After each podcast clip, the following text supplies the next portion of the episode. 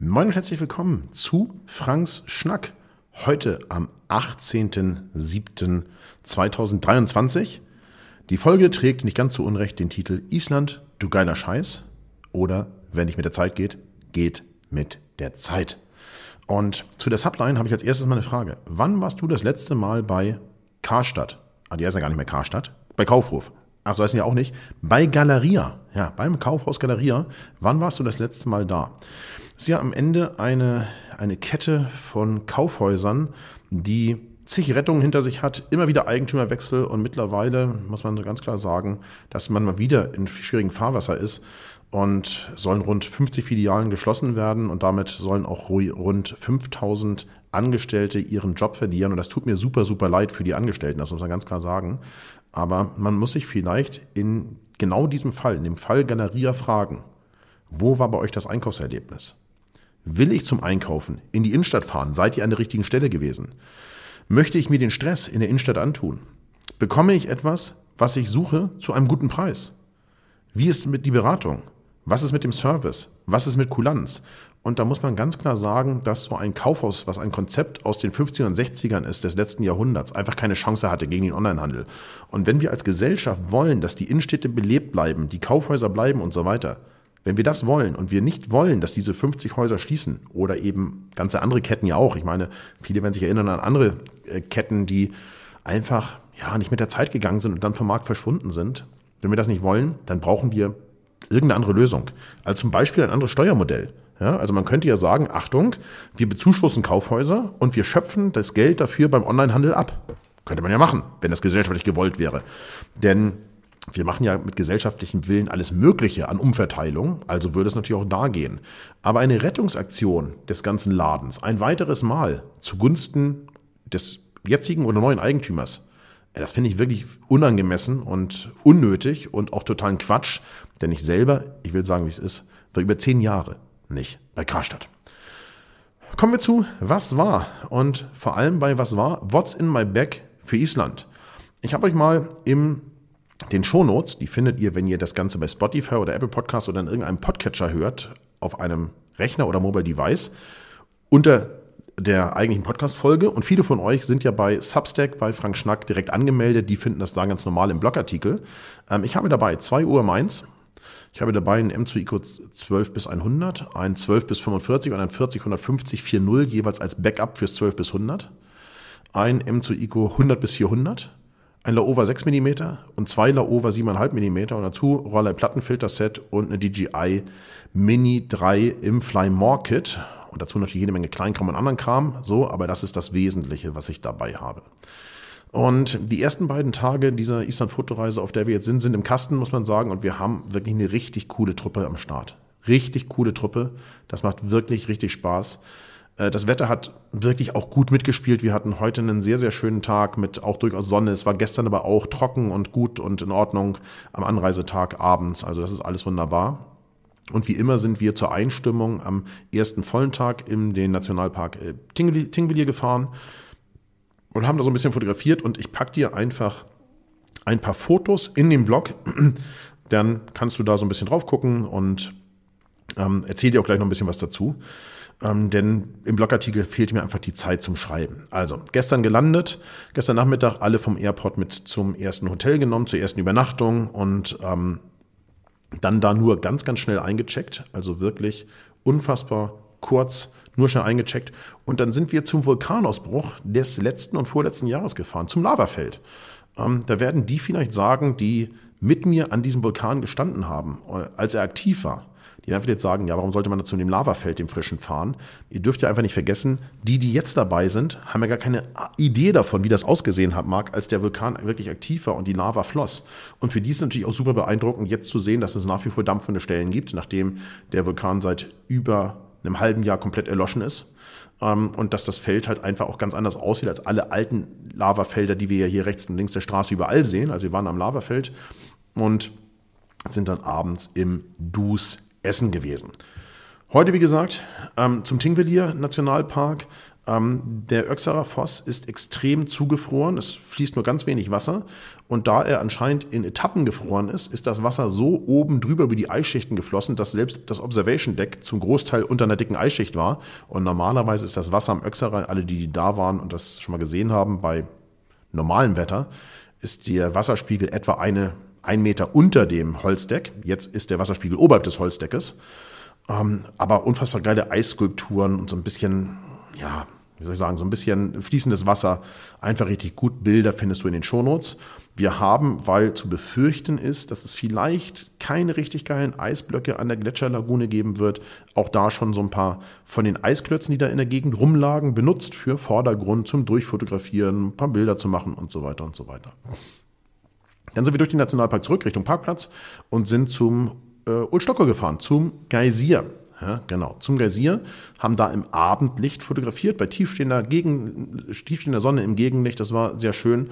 Und da der Gulfos, der goldene Wasserfall, lediglich rund 10 Autominuten vom Geysir entfernt ist, haben wir das Sonnenuntergangslicht am äh, Gulfos noch mitgenommen. Und auch da muss man sagen, geile Eisskulpturen, so völlig unterschiedliche Strukturen, das Eis mal so gefroren, mal so gefroren.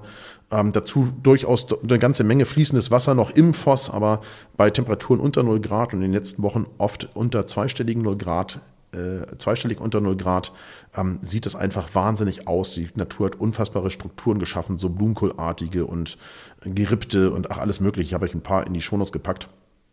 Und dann sind wir äh, im späten Abendlicht zurück zu unserer Unterkunft in Laugerwatten gefallen, haben da den Sonnenuntergang noch auf der Straße im Prinzip mitgenommen. Ähm, mit Vordergrund der, im Vordergrund die ähm, schneebedeckten Vulkane. Ähm, jetzt habe ich eine Sache mitgebracht, die heißt, wenn einer eine Reise tut, und in dem Fall meine ich mein neuer F-Stop-Rucksack. Ich habe bei F-Stop einen Tilopa bestellt für die Islandreise. Ja? Ähm, ich hatte ein sehr gutes Angebot von den äh, Kollegen von F-Stop und du weißt es, ich bin da Markenbotschafter, also Ambassador. Ich hatte ein sehr gutes Angebot und habe diesen F-Stop-Rucksack bestellt und zwar schon vor zwei Wochen ungefähr. Also ich muss mal ganz kurz überlegen. Am 8.3. und heute ist, wie du ja jetzt weißt, der 18.3., also vor zehn Tagen. Am 9.3. wurde das Ganze dann äh, übergeben an GLS und seitdem hat der Rucksack lustige Wege genommen. Er ist also nach Südfrankreich und ist dann in Frankreich von Depot, GLS-Depot zu GLS-Depot, bis er dann am 14.3. endlich Dortmund erreicht hatte und am 15.3. das Depot in Hamburg. So, das ist erstmal schon mal eine Laufzeit von einem Paket, die ich wirklich ungewöhnlich finde, auch ein wirklich nicht besonders CO2-orientierter äh, äh, Weg, also eine CO2-orientierte Strecke, denn aus den Niederlanden gibt es ja schon auch direktere Verbindungen, als über Zentral- und den Süden Frankreichs nach Deutschland geliefert zu werden. Aber gut, es ist wie es ist. Der hat halt den Weg genommen. Und am 15.03 wo sollte der Rucksack zugestellt werden. Das war ein Tag vor meiner Abreise. Ich habe zu Hause gesessen, gewartet. Wir haben, das wisst ihr ja, auf dem Hof ähm, durchaus eine ähm, Überwachung über äh, Eufy-Kameras. Und äh, irgendwann am späten Nachmittag wird mir in der GLS-Webseite, auf der GLS-Webseite gemeldet, konnte nicht zugestellt werden. Ja, ihr wisst, wie das läuft. Ne? Der Fahrer war nie da, interessiert niemanden. Ich habe also auf der Hotline angerufen. Ich hatte an dem Morgen schon auf der Hotline angerufen, als ich wusste, dass er in Hamburg im Depot ist. habe gesagt, kann ich den heute im Laufe des Tages im Depot in Hamburg abholen? Nein, den kann nicht abgeholt werden, weil der wird jetzt gleich wahrscheinlich verladen und dann ist er unterwegs zu Ihnen. Der wird sicher heute zugestellt. Gut, war nichts. Also wieder angerufen auf Hotline. Achtung, mein Paket konnte nicht zugestellt werden. Dummerweise äh, stimmt das alles gar nicht. Der Fahrer war gar nicht da, aber darum geht es jetzt nicht. Es geht darum, ich möchte eine Lösung haben. Ich komme gerne nach Hamburg gefahren ins Depot und hole ihn heute Abend noch ab. So, habe ich auch getan. Ich bin also ähm, nach Hamburg gefahren, ins Depot gefahren und was soll ich sagen? Das Paket konnte mir nicht rausgegeben werden. Ähm, denn angeblich war es schon in einer verblombten Containerbrücke auf dem Hof eingelagert für den nächsten Tag. Also ich bin eine halbe Stunde nach Hamburg gefahren, danach eine halbe Stunde unverrichtete Dinge zurück. Ich sage mal GLS, danke für nichts. Und da ich jetzt umsonst da war und mir klar war, ich kann den Rucksack nicht mehr abholen, denn am nächsten Morgen um 8 ging mein Flieger, habe ich im Depot mit dem zuständigen Mitarbeiter da vereinbart, dass die Zustellung am nächsten Tag, also am 16.03. im GLS-Shop in Winsen erfolgen soll. Und dann machte GLS folgendes. Am 16.03. haben sie einen weiteren Zustellversuch bei mir zu Hause gemacht. Mega. Also, da konnte natürlich keiner zugestellt werden. Ich war nicht da. Sandra war nicht da. Das Paket konnte nicht zugestellt werden. Also, Pech gehabt. Am Freitag das ist heute der Abend, an dem ich aufnehme, also heute Morgen, wurde das Paket dann endlich in Winsen im Shop zugestellt. Ähm, das weiß ich genau. Sandra hat mit der GLS dann telefoniert und ist dann die 20 Minuten nach Winsen gefahren. Dummerweise konnte sie allerdings dort im Shop das Paket nicht abholen, denn ich hatte mit dem Kollegen im Depot in Hamburg zwei Tage vorher gesprochen und gesagt, wie kann ich das denn abholen lassen? Er gesagt, ja, sie schreiben so eine informelle, zweizeilige Vollmacht. Schreiben einfach raus, Achtung, hiermit bevollmächtige ich folgende Person mein Paket abzuholen. Und da ich sicher gehen wollte, dass das alles sauber läuft, habe ich das direkt auf der Sendungsverfolgungs, auf dem Sendungsverfolgungsausdruck aus der GLS-Webseite gemacht. So, Sander kommt damit hin zum Paketshop und der Paketshop-Typ in Winsen sagt, kann ich so nicht rausgeben, ich habe strikte Anweisung von GLS, es darf nur auf dem vorgefertigten Formular von GLS, von deren Webseite eine Vollmacht ausgestellt werden. Wenn Sie die nicht mitbringen, dann kann das Paket nicht rausgegeben werden. Dann hat sie mit mir telefoniert. Ich habe mit dem Typen, der mit dem Paketshop arbeitet, telefoniert. Der hatte keine Lösung und dem war ich auch gar nicht so richtig böse, weil der konnte nun wirklich nichts dafür, der hat einfach seinen Dienst gemacht.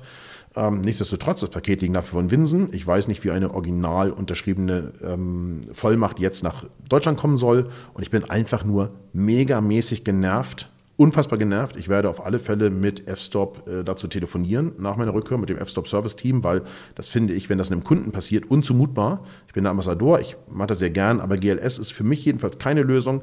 Wann immer mir irgendjemand von euch was per GLS schicken will, schickt es mir lieber gar nicht. GLS, was für eine Drecksleistung. Unfassbar. Geht überhaupt nicht.